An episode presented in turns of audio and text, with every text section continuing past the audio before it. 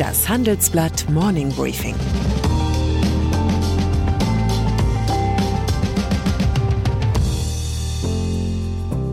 Guten Morgen allerseits.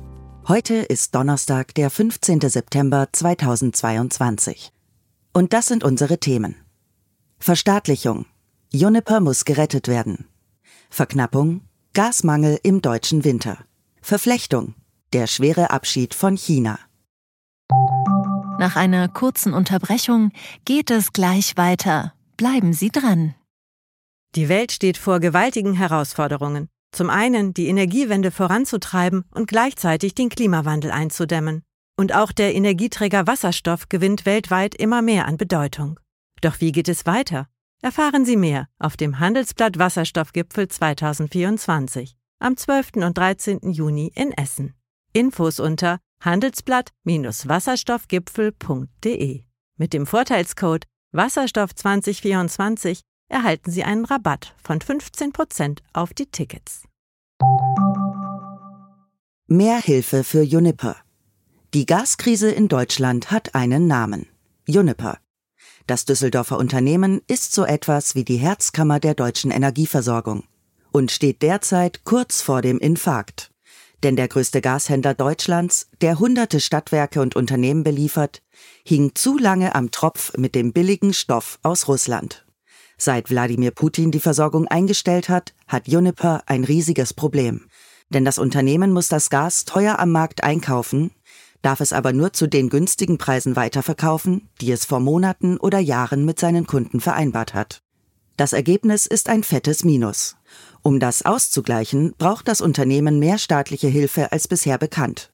Juniper prüfe gemeinsam mit der Bundesregierung eine direkte Kapitalerhöhung, die zu einer signifikanten Mehrheitsbeteiligung des Bundes führen würde, hieß es am Mittwoch. Übersetzt bedeutet das, Juniper könnte verstaatlicht werden.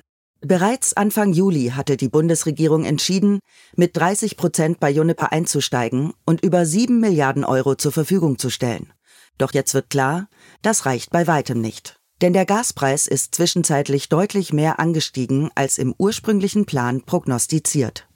Auch die Annahme, dass Russland zumindest 40 Prozent der anfänglich vereinbarten Gasmenge durch Nord Stream 1 liefern würde, erwies sich als falsch. Bei Deutschlands größtem Gashändler gilt derzeit das Gesetz des amerikanischen Ingenieurs Edward A. Murphy. Alles, was schiefgehen kann, wird schiefgehen. EU plant Übergewinnabgabe. Nicht nur die Bundesregierung, auch die Europäische Union will in der Energiekrise tätig werden.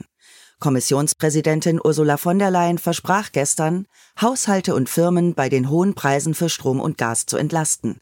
Die Mitgliedstaaten sollen einen Teil der hohen Gewinne bei Energiefirmen abschöpfen. Von der Leyen hofft so auf bis zu 140 Milliarden Euro, die umverteilt werden können. Gasmangel im Winter. Ein kleines bisschen Hoffnung macht die überraschende Beobachtung, dass der Gaspreis seit etwa zweieinhalb Wochen wieder merklich sinkt. An der niederländischen TTF-Börse, die als richtungsweisend für den europäischen Markt gilt, hatte der Preis zwischenzeitlich bei 346 Euro gelegen. Gestern kostete eine Megawattstunde dann nur noch knapp 200 Euro. Der Grund für die Entwicklung lässt sich in einem Wort zusammenfassen. Hysterie. Denn der Gasmarkt hat ein sensibles Gemüt. Zunächst war Panik ausgebrochen, die Preise stiegen und stiegen. Doch jetzt beruhigt sich die Lage wieder etwas.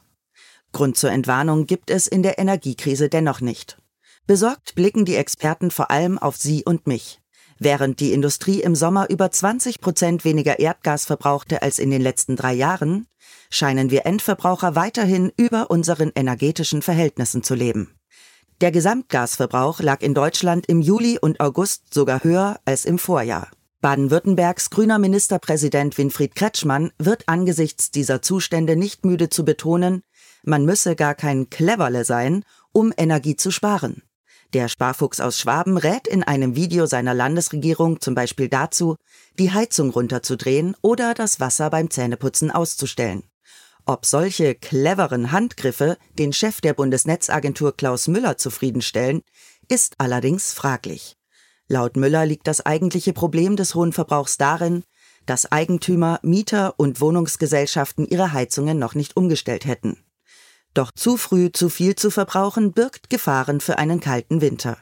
Was der oberste Netzwächter im Handelsblatt-Interview prophezeit, macht wenig Lust auf die kommenden Monate.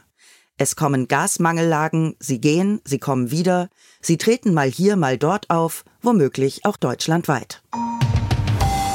Schwerer Abschied von China.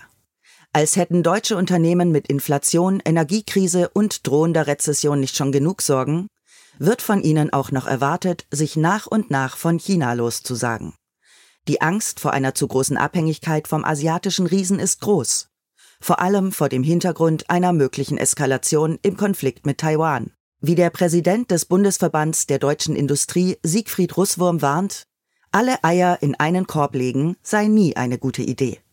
Neue Zahlen zeigen jetzt, wie viele Eier deutscher Unternehmen tatsächlich im chinesischen Korb landen. Es sind sehr viele. In den vergangenen vier Jahren machten deutsche Investitionen im Durchschnitt 43 Prozent des gesamten europäischen Investitionsvolumens in China aus. Ganz vorne mit dabei war Volkswagen. Der Autobauer schaffte es in diesem Zeitraum jedes Jahr unter die Top 3 der größten europäischen Investoren. Auch Konkurrent Daimler, der sich im Dezember 2021 in Mercedes-Benz und Daimler Truck aufgespalten hat, und der Chemiekonzern BASF waren vorne mit dabei. Und dann ist da noch die britische Königin Elizabeth II die nach ihrem Tod vor einer Woche noch bis Montag gut konserviert in der Westminster Hall aufgebahrt wird. Um sich am Sarg von ihrer Majestät zu verabschieden, mussten Briten und Touristen am Mittwoch allerdings fünf Kilometer Schlange stehen. Der neue König, Charles III., hatte seiner Mutter am Montag bei der Totenwache in der Londoner St. Giles Kathedrale schon die Ehre erwiesen. Wer sich über die finanzielle Situation des älteren Herrn Gedanken macht, sei unbesorgt. Der Monarch muss, anders als das gemeine Volk, auf das royale Vermögen nicht die sonst fälligen 40 Prozent Erbschaftssteuer zahlen. Gleichzeitig erbt Charles auch noch ein ganz spezielles Recht. Er darf als König alle Wale, Störe und Delfine, die an die britische Küste geschwemmt werden, für sich beanspruchen. Gleiches gilt für Schwäne in offenen Gewässern. Wie oft Charles von seinem Recht als König der Tiere Gebrauch machen wird, bleibt abzuwarten. Ich wünsche Ihnen einen Tag ohne Störgefühl. Theresa Stiens. Zur aktuellen Lage in der Ukraine. Zurückerobertes Territorium vollständig unter Kontrolle. Nach Angaben von Präsident Volodymyr Zelensky schreitet die Gegenoffensive der Ukraine erfolgreich voran. Neben den bereits zurückeroberten Gebieten sollen nun weitere 4000 Quadratkilometer Territorium unter Kontrolle gebracht werden. Verhandeln oder eskalieren. Die russische Führung hat das Durchhaltevermögen der Ukraine unterschätzt. Kreml-Chef Wladimir Putin bleiben nach den militärischen Rückschlägen kaum noch gute Optionen. Weitere Nachrichten finden Sie fortlaufend auf handelsblatt.com/ukraine. Das war das Handelsblatt Morning Briefing von Theresa Stiens, gesprochen von Vreni Frost. Die deutsche Wirtschaft steht am Scheideweg. Um wettbewerbsfähig zu bleiben, müssen Unternehmen wichtige Transformationen anstoßen. Ab dem 24. April diskutiert die Restrukturierungsbranche Strategien für die Zukunft von Unternehmen. Mit dabei sind unter anderem Dr. Thomas de Maizière, Evelyn Freitag und Professor Dr. Ulrike Malmendier. Mit dem Vorteilscode Restrukturierung24 erhalten Sie 15% Rabatt. Alle Informationen finden Sie auf handelsblatt-restrukturierung.de.